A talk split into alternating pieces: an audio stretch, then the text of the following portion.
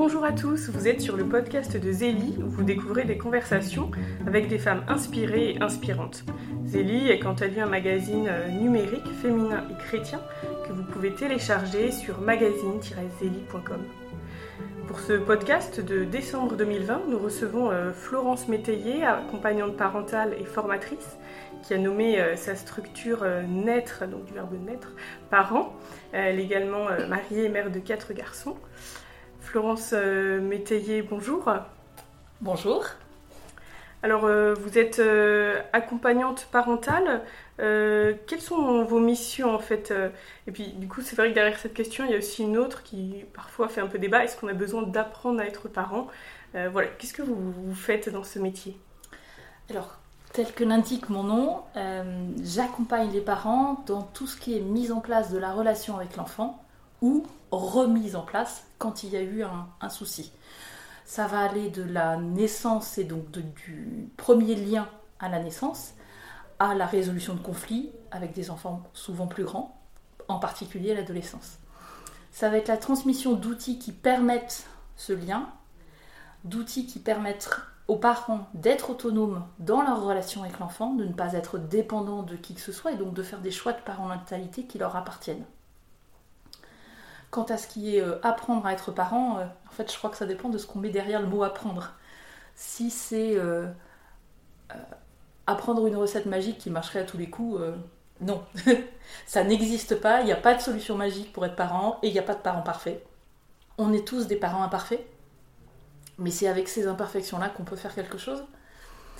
Euh, je dirais pas que je suis là pour apprendre aux parents à être parents, justement mais peut-être plutôt à envisager une autre position en étant parent. Puisque quand on est parent, on est à la fois garant d'un cadre et d'une sécurité affective pour l'enfant, mais aussi dans une position euh, qui peut être nouvelle pour nous, particulièrement quand c'est un premier enfant, à savoir se mettre à la hauteur d'un enfant, euh, se mettre en capacité d'écouter ses besoins, qui ne sont pas forcément les mêmes que les nôtres, et euh, tisser un lien avec ces deux êtres humains à part entière, en essayant le plus possible d'en faire quelque chose d'équilibré. Alors du coup, est-ce que vous pouvez préciser euh, les différences entre une accompagnante parentale et un professionnel de santé comme une sage-femme ou, euh, une pédiatre? Ah, Effectivement, moi je ne suis pas du tout dans un accompagnement médical. Je ne suis pas formée euh, à l'accompagnement médical de l'enfant. Donc je ne remplace en aucun cas une sage-femme ou un pédiatre. C'est essentiellement complémentaires. Euh, ça ne m'empêche pas d'avoir des formations euh, d'ordre médical, mais ce n'est pas mon travail. Euh, ma mission, elle va plutôt être là, finalement, pour quelque part compenser l'évolution sociologique, à savoir qu'il n'y a plus aujourd'hui, ou presque plus, de transmission entre les générations, entre les femmes, entre les parents, et que les parents sont souvent seuls pour élever les enfants, et du coup peuvent avoir besoin d'outils de temps d'écoute, de conseils, mais surtout euh, de temps pour dire euh, je me pose, ça va pas, qu'est-ce que je peux trouver comme solution?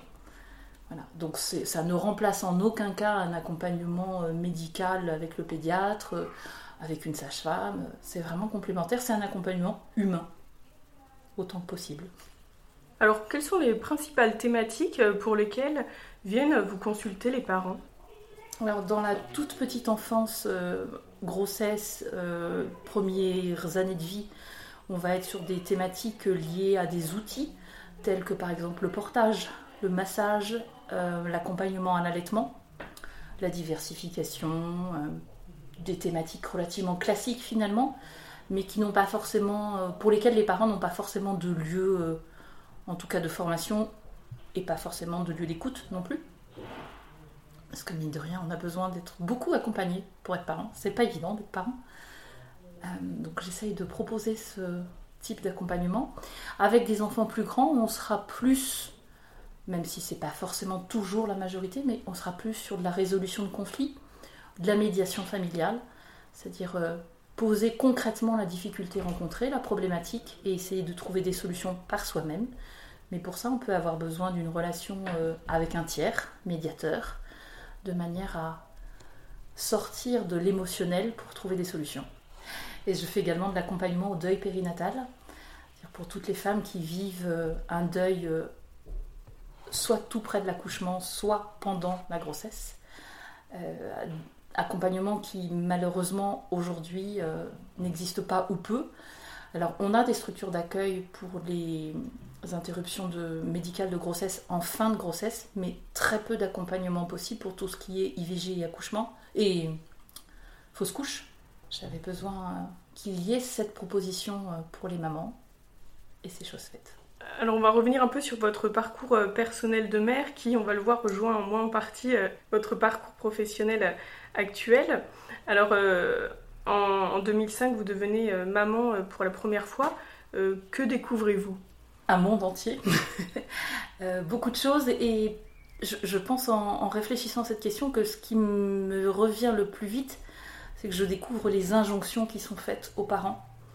Euh, injonction à ce que l'enfant aille bien, grandisse bien, à être un bon parent, euh, à rentrer le plus possible dans les clous de la norme et de ce qui est jugé comme acceptable ou non. Particulièrement le fait de se poser ou non des questions les parents ne sont pas censés se poser des questions ou en tout cas trouver rapidement des solutions. Euh, j'ai envie de donner pour ça un exemple. Je, me souviens très très bien de la naissance de, mon aîné, euh, très rapide, et, de cette sage-femme m'accueillant dans, dans le couloir me disant euh, On va faire ci, ça et ça, vous ne savez pas, c'est votre premier. Alors quelque part, elle avait raison, je ne savais pas, c'était mon premier. Et en même temps, en me disant ce Vous ne savez pas, elle, euh, elle m'empêchait de, me faire confiance, de m'écouter moi et, du coup de me reconnecter à mon ressenti de mère euh, et, de me dire voilà, je sens qu'il y a ça et ça. Ah, là, je sens que c'est le bon moment, je vais y aller. Elle m'invitait, voire elle m'enjoignait de lui faire totalement confiance, de me remettre à elle corps et esprit et de la laisser faire. Et ça, ça m'a beaucoup interpellée. Et j'ai retrouvé ces, ces injonctions-là après. C'est-à-dire que le pédiatre me disait qu'il fallait faire ça à tel âge. Euh, les parents, les beaux-parents me disaient il faut faire ça, comme ci, comme ça. Il n'y avait aucune liberté possible euh, à nous laisser aller à ce que nous, on avait envie de faire avec notre enfant. Euh, on n'avait pas de possibilité non plus de prendre le temps de l'écouter. Alors ça va que c'était un bébé extrêmement facile qui rentrait merveilleusement dans les normes, les cadres, un bébé qui dormait, un bébé qui mangeait. Mais c'est quand même quelque chose qui m'a énormément questionné et qui a du coup euh, teinté de manière différente notre parentalité pour le deuxième. Alors justement, euh, l'année suivante, vous, êtes devenue mère d'un deuxième euh, garçon et je lisais un peu ce que vous racontiez sur votre site. Avec cet enfant-là, j'ai envie de devenir une mère parfaite. Qu'est-ce que vous voulez dire par là? Euh, une certitude aujourd'hui, je ne suis toujours pas une mère parfaite. et je ne le serai pas. Euh, à ce moment-là, en fait, euh, le retour à la maison avec notre premier enfant a été fait de doutes et de questions qui visiblement n'avaient pas leur place dans le, l'espace socialement acceptable pour le premier. et si bien que quand j'ai été enceinte du deuxième, j'ai vraiment eu à cœur de faire autrement. Euh, je voulais vraiment euh, que ce soit ma grossesse, mon bébé. pas forcément quelque chose de positif, mais en tout cas un projet parental qui nous appartienne à mon conjoint et moi, et ne pas forcément faire exactement ce qu'on me demandait. Pas forcément dans l'objectif de faire exactement le contraire, mais je voulais que ce soit quelque chose qui vienne de nous. Euh, je me suis alors plongée de manière totalement effrénée dans toutes les lectures qu'on pouvait imaginer possible sur la parentalité. Et euh, finalement, j'ai fait des choix qui ne m'appartenaient toujours pas à ce moment-là. J'ai fait des choix peut-être un petit peu différents. Euh, mais je faisais les choix de Madame X parce qu'elle avait dit que c'était très très bien pour les bébés, euh, du pédiatre machin qui avait écrit un bouquin, de tas de gens, et j'avais eu le sentiment à ce moment-là de m'approprier ces choix-là et de me dire Ah, mais avec ça, je vais être une mère parfaite. Donc d'appliquer à, la lettre toutes ces, euh, toutes ces nouvelles recettes qui me semblaient euh, à être euh, une manière d'équilibrer les injonctions habituelles. Et puis au final, grand bien, enfin où Dieu m'a permis d'avoir un enfant qui, lui, cette fois, ne rentrait pas dans les cases, qui m'a dit Mais tes injonctions, d'où qu'elles viennent, ne me conviennent pas. Donc on va s'arrêter là, tu vas m'écouter Alors c'était pas dit comme ça, hein. il s'est contenté de ne pas dormir et de ne pas vouloir manger comme j'avais souhaité que ce soit. Mais du coup, euh, il m'a permis de me poser les bonnes questions. Qu'est-ce que je voulais en étant parent? En 2008 euh, est arrivé un, troisième garçon euh, qui est né à la maison, ce sera aussi le cas de votre quatrième enfant. pourquoi ce, choix de la naissance à la maison? En fait, c'était la continuité pour moi de la réappropriation de mon rôle maternel, en tout cas parental. L'idée étant effectivement, en n'ayant bien sûr jamais négligé l'aspect médical de la grossesse et de l'accouchement, c'est-à-dire que j'étais suivie euh, de manière classique. Euh, j'ai pris conscience que j'étais capable de donner naissance à cet enfant sans être dirigée dans mon accouchement. Et j'avais vraiment souhaité euh, que ce moment soit vraiment un moment où nous ne soyons que tous les trois, enfin en l'occurrence tous les quatre, puisque j'étais accompagnée par une sage-femme que ce soit un moment où nous commencions notre vie avec ce petit bout-là en étant que nous, donc sans autres injonctions que le temps que nous, on se donnait pour écouter l'enfant. D'accord, je précise euh, pour euh, ceux qui nous écoutent qu'on a fait l'interview d'une sage-femme euh, il y a quelques mois. Vous pouvez retrouver l'article sur le site Accouchement à la maison, une sage-femme témoigne, parce que c'est vrai que c'est un sujet un peu sensible où on se pose beaucoup de questions, mais voilà, ça permet de clarifier un peu ce thème. Alors, euh, l'année suivante, vous vous êtes formé au, portage avec l'Association française de portage des bébés. Et là commence votre parcours euh, d'accompagnante parentale. Alors, euh, quels sont les bénéfices du portage et pourquoi est-ce qu'il peut être nécessaire de s'y former? Alors, il faut savoir que moi, le portage, j'y suis venue d'abord avec notre premier enfant. pour un point de vue tout à fait pratique, c'est-à-dire que je travaillais sur les Hauts-de-Chartres et la nounou qui s'occupait de notre enfant habitait les Bas de Chartres. Et la poussette dans les tartres, le tertre Saint-Nicolas, j'ai tenu 15 jours. Au bout de 15 jours, j'ai dit il faut une autre solution. C'est de là qu'est venu euh, l'intérêt vers le portage. Euh, intérêt qui a fait que nous sommes allés nous former avec mon mari en région parisienne parce qu'à l'époque il n'y avait rien sur, euh, sur Chartres. parce qu'on souhaitait effectivement pouvoir proposer, enfin je, ne voulais pas faire n'importe quoi avec mon enfant, en fait. Et à ce moment-là, je pense que je n'avais pas suffisamment confiance en moi pour pouvoir me dire, euh, voilà, je vais le porter et ça va bien se passer. Du coup, on est allé se former, et puis de fil en aiguille euh, d'une maman copine qui me dit, tiens, tu montrerais pas comment on fait, euh, ainsi de suite. La demande s'est fait un peu plus pressante de montrer à d'autres parents comment on portait son enfant. Et moi, je ne me sentais pas légitime de proposer aux gens des démonstrations sans avoir une formation solide derrière. Mais là, c'est plus lié à ma personnalité, c'est-à-dire que j'avais besoin voilà, d'assurer mes arrières, de ne pas faire n'importe quoi. Et c'était effectivement important parce que porter, c'est quand même pas si simple que ça. En tout cas, ça nécessite quelques notions, ne serait-ce qu'en termes de physiologie, de respect du corps du bébé, de respect du corps du porteur. Mine de rien, on est deux dans cette affaire. Et voilà pourquoi je me suis formée et que j'ai commencé ce chemin d'accompagnement à la parentalité. Et du coup, qu'est-ce que le portage euh, apporte euh, au bébé et au porteur? Plein de choses. Euh, d'un point de vue strictement pratique, ça libère deux mains. C'est non négligeable, étant donné tout ce que doit faire un parent au quotidien avec un, voire plusieurs enfants. mais il faut savoir surtout qu'un enfant à, l'accouchement, c'est pas un enfant qui est mature comme les autres mammifères peuvent l'être à la naissance. C'est un enfant qui a énormément de besoins et qui n'est pas en capacité d'y répondre, qui a donc besoin de manière quasi constante de ce qu'on appelle une figure d'attachement pour pouvoir répondre à ses besoins. Et le portage participe pleinement à cette réponse aux besoins, c'est-à-dire que la proximité qu'induit le portage fait que l'adulte qui s'occupe de l'enfant va pouvoir répondre rapidement aux besoins de l'enfant, parce que euh, on n'a pas besoin de l'entendre pleurer à bout de la maison, euh, on sent son, agitation parce qu'il a besoin de manger, euh, parce qu'il a besoin d'être changé. Et puis les premiers mois qui suivent la naissance de l'enfant sont ce qu'on appelle aujourd'hui un peu plus, c'est un peu plus connu du grand public, le quatrième trimestre de la grossesse. Sont trois mois où l'enfant a finalement à peu de choses près les mêmes besoins que pendant la grossesse, mais hors utérus. Il va donc avoir besoin d'un endroit vraiment cocon pour pouvoir poursuivre sa croissance, s'assurer effectivement d'être voilà, bien stable, bien sécure, dans un cadre euh, qui répond à ses besoins et poursuivre sa croissance après.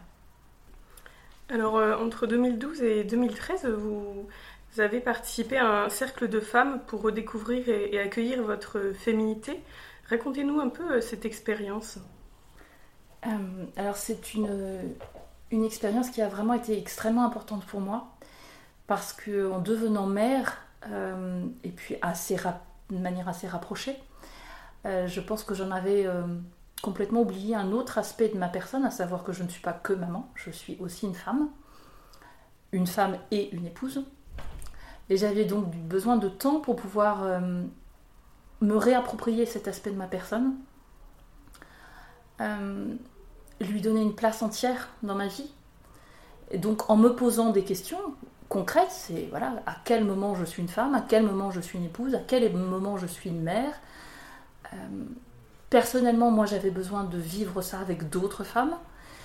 Euh, c'est pourquoi je me suis tournée vers un cercle de femmes, c'est-à-dire que c'est un groupe de femmes qui se réunit euh, de manière mensuelle, avec une thématique à chaque fois autour de la féminité, qui permet aussi d'évoquer toutes les blessures qui sont liées justement à notre parcours de vie, parce qu'on n'a pas forcément des parcours euh, limpides, clairs, joyeux et merveilleux. Donc de poser, euh, d'avoir un espace de parole euh, sécure dans lequel on puisse dire, ben voilà, ça c'est difficile pour moi, j'ai besoin d'avancer sur ça, d'entendre les expériences des autres, et puis de faire son petit chemin, d'accepter ce qui a pu être blessant, ce qu'il sera encore peut-être après, et puis d'avancer, et du coup d'avancer dans, dans ces trois dimensions-là aussi bien la mère que l'épouse et la femme. Alors de 2014 à 2018, euh, vous avez fait euh, l'école à la maison à vos enfants.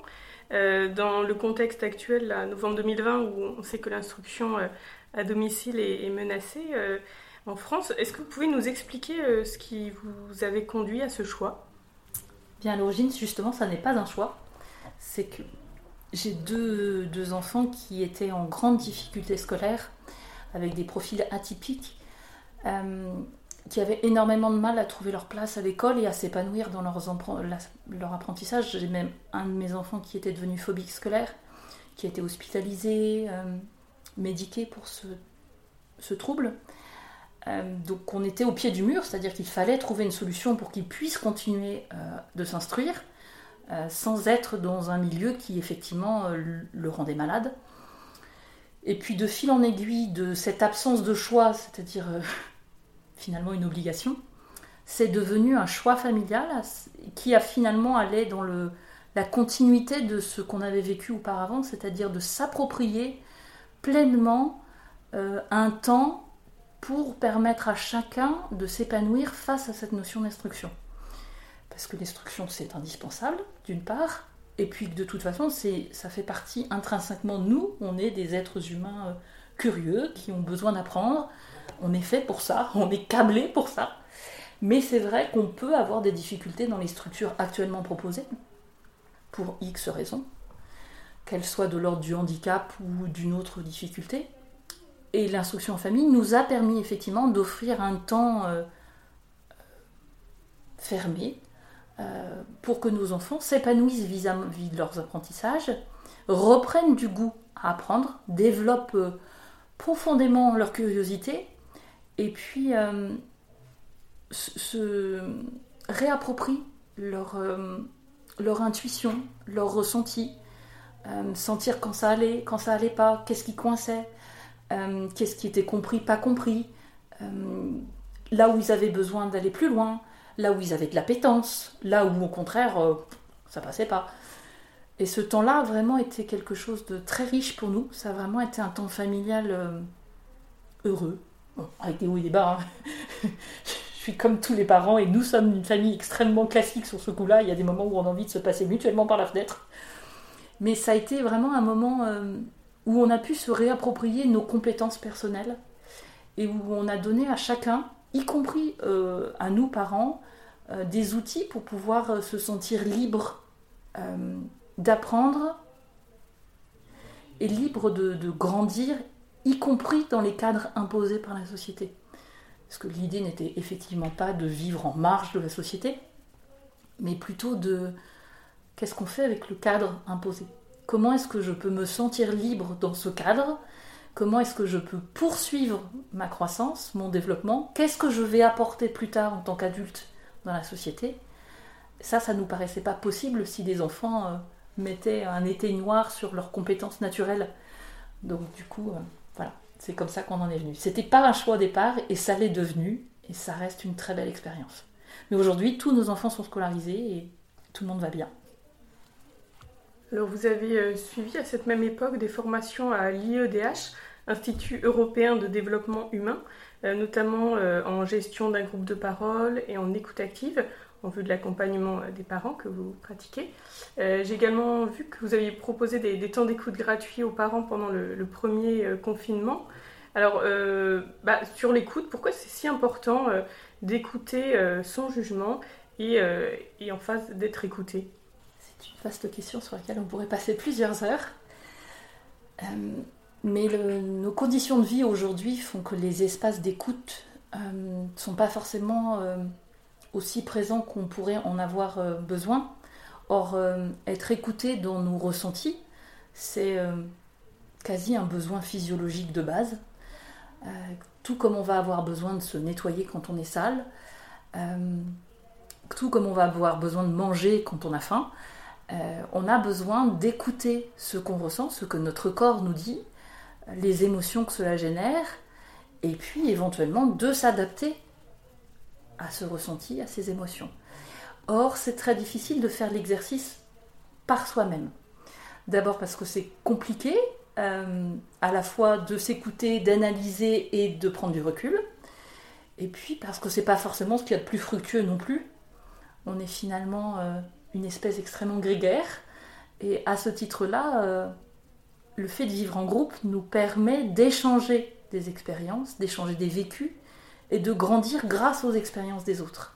Donc l'écoute entre dans ce cadre-là, c'est-à-dire que en déposant auprès de quelqu'un d'autre qui n'aura aucun jugement ce que l'on ressent, on peut prendre du recul par rapport à ce qu'on a déposé et éventuellement évoluer. Mais ne serait-ce que la première étape, juste déposer ce qu'on ressent, ce qui nous traverse. Cette écoute, elle existe euh, dans plein de situations, des, situations qui semblent assez évidentes, comme par exemple le deuil. Les familles qui sont en deuil bénéficient la plupart du temps d'un temps d'écoute pour pouvoir dire leur tristesse, la tristesse d'avoir perdu un être cher, la tristesse de devoir faire sans cette personne. Mais cette écoute-là, elle est valable dans toutes les autres situations et pas seulement dans les situations tristes. On a besoin d'être écouté dans tout ce qui fait notre vie quotidienne, parce que c'est ça qui nous fait grandir finalement. Ayant vécu euh, vous-même plusieurs fausses couches après votre troisième enfant, vous vous êtes formé auprès de l'association euh, l'association Agapa. Euh, quelles clés vous avez reçues pour mieux accompagner les mères qui ont vécu une grossesse interrompue? Alors la formation est constituée de plusieurs choses. Il y a d'abord une formation très théorique par rapport au deuil périnatal, dire à partir de quel moment un enfant mort in utero peut être déclaré, des choses vraiment très pratiques, très légales. Et puis il y a tout ce qui est accompagnement humain, parce que la seule écoute ne suffit pas toujours. On peut avoir besoin de beaucoup plus. Parce que pouvoir exprimer sa peine, et particulièrement la peine de la perte d'un être qu'on n'a pas pu prendre, par exemple dans ses bras, dans le cadre d'une fausse couche, qu'on n'a pas, on pu qu'imaginer, euh, ça peut être très compliqué de, faire face à cette peine-là. Et du coup, euh, Agapa nous donne des outils pour pouvoir euh, permettre aux familles en deuil, et particulièrement aux mamans, d'être accompagnées dans cette période-là, de faire face à la blessure, à la blessure de la perte, à la blessure de la projection qui ne pourra pas avoir lieu. Cet enfant, il a été la plupart du temps souhaité, euh, et même quand il n'est pas souhaité, euh, c'est quand même difficile, c'est la perte d'une vie, et on a besoin dans ces moments-là euh, à la fois d'être entendu, mais aussi d'être rassuré. C'est normal d'avoir de la peine, c'est normal d'être triste, c'est normal d'avoir le sentiment de ne pas pouvoir s'en remettre. et puis petit à petit, petit pas après petit pas, on peut arriver à accepter la blessure et euh, parfois, on arrive à en faire des choses très très belles après. En 2018 également, vous êtes euh, formé à l'école de à l'école des intelligences relationnelles et émotionnelles créée par Isabelle Filiosa. si vous deviez nous transmettre un ou deux enseignements qui vous ont particulièrement marqué, même si là aussi c'est un vaste sujet, lesquels seraient-ils? Je pense que ce qui peut-être m'a le plus marqué, c'était le, le fait qu'aucune émotion n'est pas acceptable. En fait, toutes les émotions sont possibles. Et d'une personne à l'autre, le ressenti, l'émotion peut être très différente. Un même événement peut euh, provoquer une colère phénoménale chez quelqu'un, et au contraire, chez une autre personne, la rendra extrêmement triste. Euh, le meilleur exemple qu'on pourrait donner, c'est aujourd'hui la manière dont reçoivent les gens euh, les décisions gouvernementales face à la situation sanitaire. La question n'est pas de savoir si ce sont de bonnes ou de mauvaises décisions, mais on a des ressentis différents face à ces décisions, face à ces contraintes.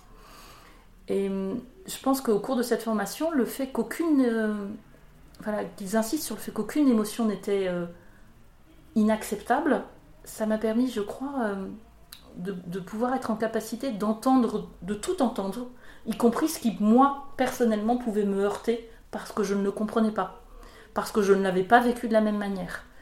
Donc je pense que ça m'a permis de développer une autre forme d'écoute aussi, parce que c'est pas toujours évident d'écouter quelqu'un qui a un comportement ou un vécu ou un ressenti euh, qui est totalement différent d'une autre. Ça fait partie, euh, je crois, de, de l'attitude professionnelle à avoir, mais entre la théorie et la pratique, parfois il peut y avoir un gap. Il y a eu ça, et puis je pense aussi dans le, cours de la formation, on nous a enfin, on a eu beaucoup d'éléments de, formation, mais il y a eu aussi le, tout ce qui était de l'ordre, on va dire, des neurosciences et en particulier des neurosciences affectives.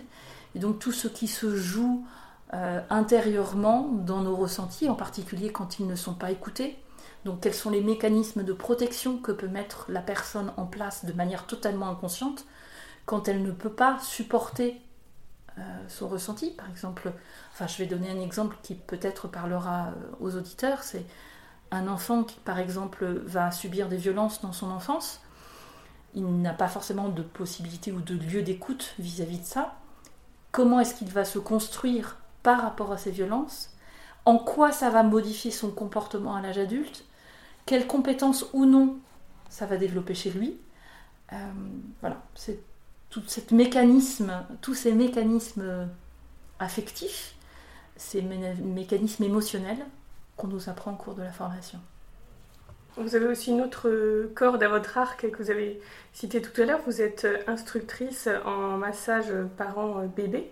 Euh, en quoi le toucher est-il capital dans la relation euh, au bébé et d'ailleurs pour tout être humain? Vous avez raison, on a tous besoin d'être touchés, même si en ce moment c'est un peu compliqué. Euh, en fait, il s'avère que le, bébé, le, premier sens qui soit le plus développé, c'est le toucher, c'est la peau. Et c'est cette peau qui va euh, en premier faire connaissance avec le monde dans lequel il vient au monde, justement, euh, et qui a le plus soif d'affection, de soins. Et par le toucher, par le massage, on va aider l'enfant à grandir, à développer sa capacité à s'adapter à ce monde aérien, après avoir vécu euh, neuf mois dans une piscine bien au chaud, la transition peut être douloureuse. Et puis ce toucher permet euh, à l'enfant de développer ses capacités motrices en prenant conscience de son corps, en prenant conscience de ses compétences. Ça permet aux parents, et c'est vraiment extrêmement important, si c'est peut-être la seule chose peut-être à retenir, c'est aux parents de se sentir compétents. Parce qu'un parent qui morce un enfant, c'est un parent qui fait du bien à un enfant. Un enfant qui va bien, c'est un parent qui se sent compétent. Et se sentir compétent quand on est parent, c'est une richesse euh, qui nourrit beaucoup. Beaucoup, si ce n'est euh, longtemps, beaucoup. Et ça peut être compliqué dans le monde dans lequel on vit aujourd'hui, où les injonctions à être des parents parfaits, euh, à en faire des enfants qui vont bien, qui apprennent bien, qui feront de bons adultes, c'est compliqué de répondre à toutes ces injonctions. Donc euh, ces petits moments de satisfaction où on peut faire du bien à son enfant, c'est vraiment précieux. Vous êtes également spécialiste euh, d'une pratique euh, que l'on connaît peu, le portage des enfants ayant un handicap, car vous êtes formé auprès de l'association Portage et Handicap. quel est le lien entre le handicap et le portage? Alors cette pratique ne s'adresse pas uniquement aux enfants porteurs de handicap, ça peut être des parents qui sont porteurs de handicap. Euh, concrètement, d'un point de vue strictement matériel, euh, on va prendre un exemple, un parent dans un fauteuil, c'est pas un parent qui va pouvoir pousser une poussette ou un landau. Euh, c'est pas pour autant un parent qui ne va pas souhaiter une relation de proximité avec son enfant, qui va vouloir être un parent comme tous les autres parents, qui peut avoir besoin d'aide matérielle pour ça. Et puis, par le portage, on développe le lien d'attachement avec l'enfant. Et avec un enfant porteur de handicap, ce lien d'attachement est d'autant plus important qu'il a peut-être encore plus besoin que les autres enfants d'un attachement sécure. Plus encore quand euh, sa maladie, son handicap l'amène à être chez X rééducateur, euh, chez X thérapeute, euh, ce qui est une prise en charge normale et les enfants qui vivent aujourd'hui dans notre société ont quand même des prises en charge qui sont très intéressantes, mais ça reste néanmoins un peu panible quelquefois. Et puis le portage peut permettre à l'enfant un éveil. Euh, on n'a pas forcément tous la possibilité d'avoir des pièces remplies d'objets euh, sensoriels qui développent leurs euh, capacités. En revanche, en portant son enfant, on lui fait découvrir au plus près le quotidien, ne serait-ce que en préparant le repas. Et c'est d'autant plus bénéfique pour l'enfant qui a d'autant plus besoin de cette stimulation. Le portage permet aussi aux enfants qui peuvent avoir des troubles pour apprendre à parler, euh, d'être au plus près de la bouche du porteur et donc d'associer le son et la formation du son au niveau de la bouche, au niveau de ses oreilles. Donc là encore, on a des, plein d'avantages au portage. Mais effectivement, ce sont des portages plus spécifiques parce que ça peut être des enfants qui n'ont pas euh, la tonicité musculaire d'un enfant qui n'aurait pas de handicap. Ça peut être des enfants qui ont des troubles, par exemple les troubles autistiques, et pour lesquels euh, ne serait-ce que le toucher peut être compliqué. Donc euh, le portage se fera d'étape en étape. On va avoir une approche différente. Ça peut être des enfants qui sont parfois plus lourds, plus grands, parce qu'ils n'ont pas accès à la marche, parce qu'ils ne sont pas autonomes sur leur déplacement. Et donc dans ces cas-là, il faut des outils beaucoup plus spécifiques que ce qu'on propose à des nourrissons. D'accord. Euh, autre sujet, euh, l'allaitement, puisque vous êtes aussi consultante en lactation. Euh, bon alors là encore vaste sujet, mais si vous aviez voilà deux ou trois conseils à donner aux mères qui ont des difficultés à allaiter ou qui ne sont pas trop à l'aise avec ça, lesquels seraient-ils? Alors je fais une petite précision, je ne suis pas consultante en lactation. Je suis en cours de formation, donc je ne peux pas prétendre à ce titre-là et je m'en garderai bien. Je me contente d'accompagner les mamans dans leur allaitement et je passe par, pour cela euh, par du parrainage avec une association qui s'appelle l'association L'Or Blanc, qui est une association nationale qui met en relation des mamans qui allaitent avec des mamans qui ont allaité, de manière à les accompagner dans leur allaitement à terme, j'espère être consultante en lactation, mais la situation actuelle fait que la plupart des formations, malheureusement, n'ont pu se poursuivre. Donc c'est remis à plus tard. Euh, quant à la question initiale sur les, conseils que je donnerai aux parents, je, me garderai bien de, conseils euh, vraiment précis parce qu'il n'y a pas un allaitement identique, même si ça peut paraître un peu bizarre de dire ça. Euh, ça n'est jamais qu'une mère qui donne du lait à son enfant. Pour autant, euh, aussi bien l'histoire de la mère que les compétences de l'enfant, sa propre histoire, peuvent modifier ce temps d'allaitement. Mais s'il y avait des, points vraiment importants à retenir, en particulier quand on se prépare à allaiter, d'une part, c'est que ce soit un projet de couple. La plupart du temps, euh, c'est pas quelque chose qu'on aborde dans ce contexte-là. Et pourtant, c'est extrêmement important que le conjoint puisse accompagner la mère qui va allaiter surtout dans notre société où le sein est hyper sexualisé et où la fonction nourricière passe souvent au second plan, alors que pendant ce temps d'allaitement, justement, c'est sa première fonction qui va être mise en avant. Donc ça doit être important de pouvoir envisager ça dans le couple.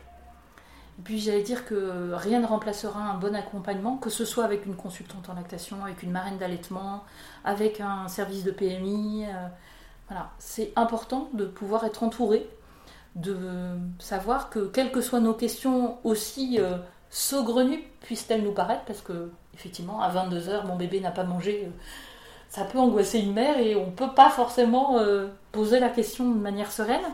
Donc être accompagné, savoir qu'on peut envoyer un petit texto à une marraine d'allaitement, qu'on peut avoir un rendez-vous rapidement avec une consultante en lactation, ça permet que justement cet allaitement puisse durer ou en tout cas s'installer dans les meilleures conditions possibles. Euh, vous avez ouvert une école des parents. Euh, parlez-nous de, ce, de cette formation. Alors je n'en suis qu'une modeste intervenante. En fait, l'école des parents est une association qui a été créée par des parents et une grand-mère qui souhaitaient justement qu'il y ait un lieu où les parents puissent venir chercher euh, des informations, des outils pour euh, être parent, loin de tout accompagnement médical. Non pas dans le refus de l'accompagnement médical, mais parce qu'ils justement, ils constataient que beaucoup euh, autour d'eux, les mamans à l'école, les papas entre eux, discutaient sans forcément avoir ce lieu pour pouvoir échanger sur leur parentalité. Et parallèlement à ça, nous étions plusieurs professionnels à nous faire le constat euh, que les parents regrettaient de ne pas avoir de lieu pour échanger, autre que euh, entre deux portes sur le trottoir, euh, sur leur parentalité. Nous sommes plusieurs professionnels à intervenir et plusieurs avaient dit, avaient fait ce, constat de parents qui regrettaient de ne pas avoir pu échanger avant la naissance de l'enfant ou ne pas avoir de lieu pour parler éducation concrètement euh, et voilà, c'est de là qu'est née cette initiative. Donc c'est une association qui euh, aujourd'hui ne fonctionne qu'en ligne parce que malheureusement les rencontres physiques pour le moment ne sont pas possibles. On espère que ça reviendra assez rapidement. Surtout que le projet initial était effectivement d'avoir ce lieu de rencontre sur Châtres, mais aussi d'avoir un lieu de rencontre itinérant pour que les, gens qui habitent dans des endroits plus reculés puissent aussi bénéficier d'un lieu d'écoute, d'un lieu de partage avec les parents. Et du coup, euh, on a fonctionné, euh, le fonctionnement qui a été mis en place, c'est un temps, euh, on regroupe les parents en fonction des âges des enfants, parce que même si c'est tout à fait exact, il y a quand même des problématiques ou en tout cas des questionnements qui sont similaires quand on a un nourrisson et qui ne sont pas les mêmes que quand on a un adolescent. Euh, du coup, on propose ce qu'on appelle des cycles qui sont liés aux âges des enfants, avec des questionnements et des thématiques liées à ces âges, avec un temps théorique de formation dans lequel on va donner des informations la plus exhaustives possible.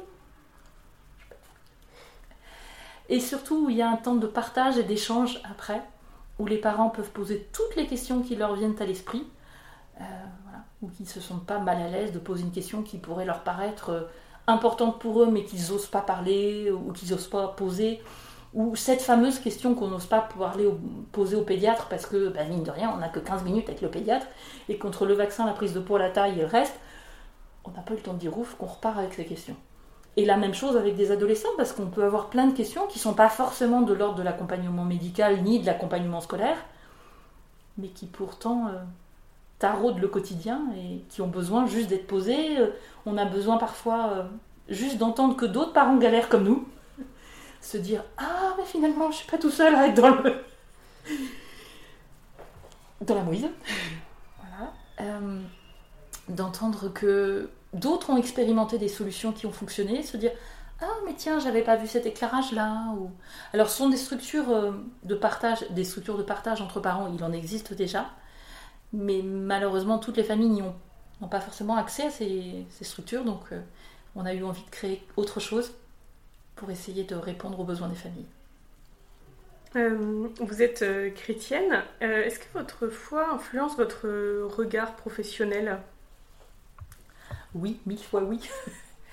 Euh, alors je ne sais pas hum, exactement comment le, comment le dire, mais hum, je, crois d'une part qu'il y a le fait que toutes les expériences vécues par d'autres parents, moi je les, les, considère comme des cadeaux. C'est-à-dire que même si c'est pas forcément quelque chose qui va me concerner moi dans ma parentalité personnelle, ça n'empêche que ces témoignages de vie sont vraiment extrêmement riches et que je mesure chaque jour euh, la richesse de l'humanité.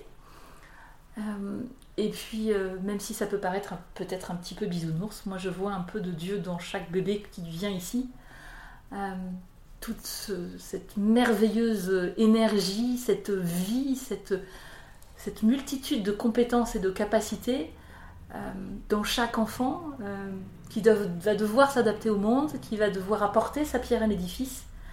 Pour moi, il y a de Dieu là-dedans, c'est pas possible autrement. Alors on va finir avec une petite, une petite série de questions courtes auxquelles vous pourrez répondre. complétez cette phrase, l'être humain est extraordinaire, sans modestie aucune. Euh, extraordinaire au sens où il peut tout à fait l'ordinaire, mais aussi tout le reste. Et ça, je trouve ça formidable.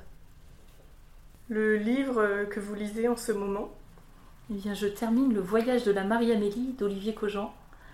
Euh, mais j'avoue qu'en ce moment, j'ai un peu plus de mal à lire. Euh, peut-être la faute un peu aux écrans, mais habituellement, je suis une grande lectrice et là, en ce moment, c'est un peu plus difficile. Un moment qui vous ressource Les câlins avec mes enfants, quelle que soit leur taille, même si beaucoup m'ont déjà dépassé en taille. Euh, c'est un moment de joie simple euh, et, c'est vraiment quelque chose pour lequel je pourrais euh, gravir des montagnes pour en avoir encore. Même si je suis bien consciente qu'ayant des ados, il y a un moment où ça sera peut-être moins fréquent.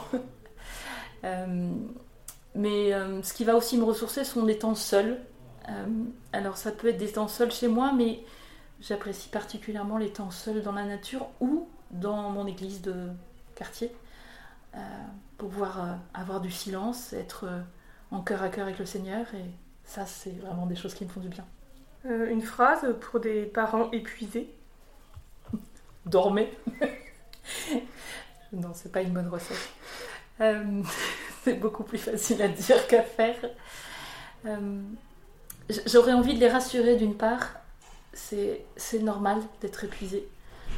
Euh, ce serait presque normal de ne pas l'être, anormal de ne pas l'être.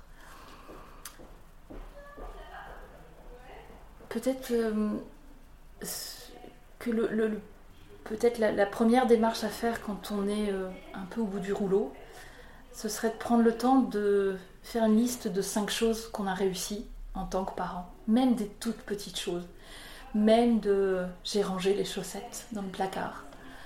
Euh, j'ai fait une tarte aux pommes pour le repas de dimanche. Euh, peu importe, on a des joies euh, toutes petites qui sont très différentes d'une famille à l'autre, mais ne serait-ce que de se déplacer vers la joie, ça peut aider à dire ok, c'est difficile, mais finalement, il y a plein de choses que j'arrive à faire. Parce que quand on est épuisé, quand on est au bout du rouleau, on a le sentiment de rien réussir, que tout va de travers, que tout va mal. Et ça peut être compliqué de faire ce pas de côté euh, pour se dire mais finalement, je suis hyper compétent, je fais plein de choses bien. Et il n'y a pas de parents qui soient mauvais. Que euh, direz-vous à Dieu quand vous le verrez? Peut-être un merci, tout simplement. Euh, merci pour ce qu'il me fait vivre au quotidien. Merci pour les rencontres inestimables, parce que mon chemin est émaillé de rencontres précieuses qui m'ont fait évoluer, que ce soit la rencontre avec mes enfants, avec des professionnels qui m'ont formé, avec les parents que je rencontre euh, au quotidien. Merci, merci pour tout ça. Je pense qu'il avait un projet euh, que je ne comprendrai probablement que plus tard, mais euh, le peu que je peux vivre aujourd'hui, merci. Même s'il y a des moments où j'ai très très envie de me fâcher très très fort, Merci aussi pour ça, parce que même quand je me fâche, il m'écoute. Il me répond pas, mais il m'écoute. Merci beaucoup à vous aussi, Florence Métayer, et merci à tous et à toutes de nous avoir écoutés. N'hésitez pas à découvrir le numéro de décembre de Zélie, dont le dossier porte sur comment prier.